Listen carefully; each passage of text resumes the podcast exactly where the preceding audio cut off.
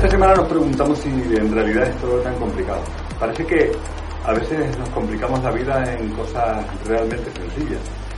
Un simple problema de tráfico, una llegada tarde a una reunión, eh, algo que no sale a tiempo, una avería de un electrodoméstico en casa y tantas otras cosas hacen que nuestro día se convierta en un verdadero desastre, que nada funcione a partir de entonces.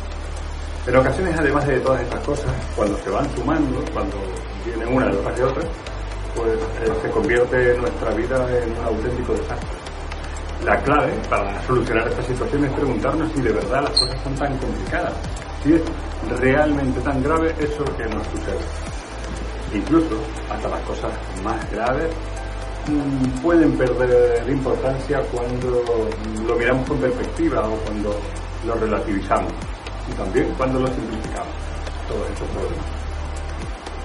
Imaginemos, por ejemplo, que se nos rompe el móvil de una manera irreparable, se cae y ya no sirve absolutamente para nada. Obviamente, nos hace falta para el trabajo, para las relaciones, para todo lo que necesitamos hoy en día. ¿Sirve de algo gritar, enfadarse, lamentarse porque ese móvil se ha roto? ¿Debe estropearnos el día, o la semana, o el mes, o mucho más tiempo porque el móvil haya ido al traste? Eh, ¿Sirve de algo ese enfado, ese mal humor, esa lamentación? Seguramente a todas estas respuestas eh, responderemos que no. Solo hay una opción, fácil y sencilla, ir a buscar otro, no hay más. Eh, enfadarnos, eh, complicarnos la vida, lamentarnos, gritar, todo lo demás, bueno, puede servir durante un ratito, pero no tiene demasiado sentido si lo continuamos.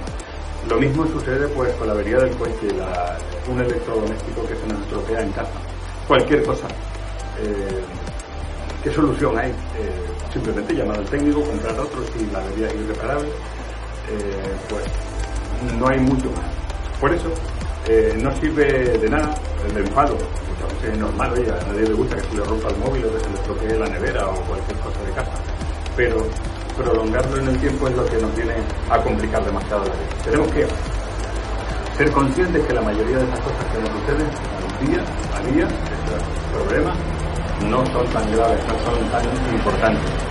Las cosas materiales suelen ser reemplazables y podemos comprarlas con cierta facilidad. A nadie le gusta ahora tener que ir a comprar otro móvil que te cuesta muchísimo dinero o una avería grave del coche, pero tendremos que hacerlo si podemos conservar el coche o el móvil. Por lo tanto, ¿por qué nos complicamos tanto la vida? Es evidente que un día eh, que nos suceda algo de esto, y oye, pues, me, me, ocurrió tal cosa, y bueno, pues este día lo podemos pasar mal, podemos enfadarnos pero si eso ocurre hoy con el móvil, mañana eh, con un electrodoméstico pasado por un problema de tráfico y al día siguiente y al día al día, al final vamos a tener una vida bastante amargada, por decirlo de alguna manera. Por eso eh, conviene tomar perspectiva y ver que las cosas no están yendo bien cuando suceden o cuando nos suceden de manera repetida estas cosas. Tenemos que darnos cuenta, ser conscientes de que eh, llevo ya dos o tres días eh, de un poco de mal humor por, por todo esto. ¿no? no nos compliquemos la vida. Con dos eh, recomendaciones, bueno, quizás tres, simplificar y relativizar.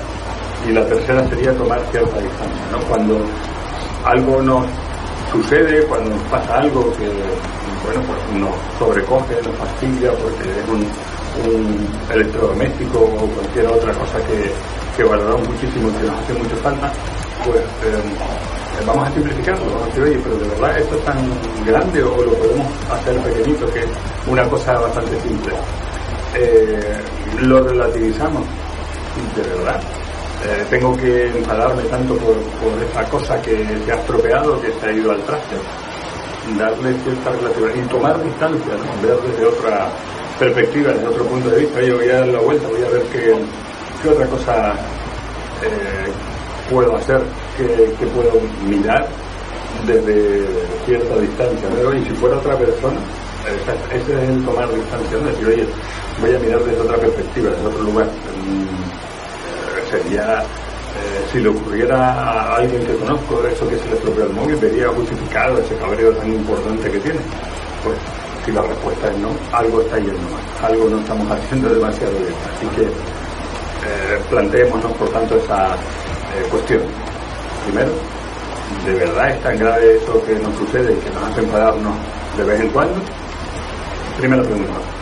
Si la respuesta es ambigua, pues si tendemos a enfadarnos o a tomar con, cierto cabreo aquello que nos sucede, están esas tres opciones. Simplificar, relativizar y eh, tomar. Y pues a lo mejor tan grave mirándolo desde otra perspectiva. Vale.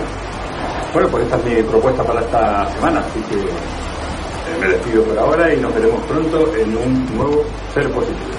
Hasta luego.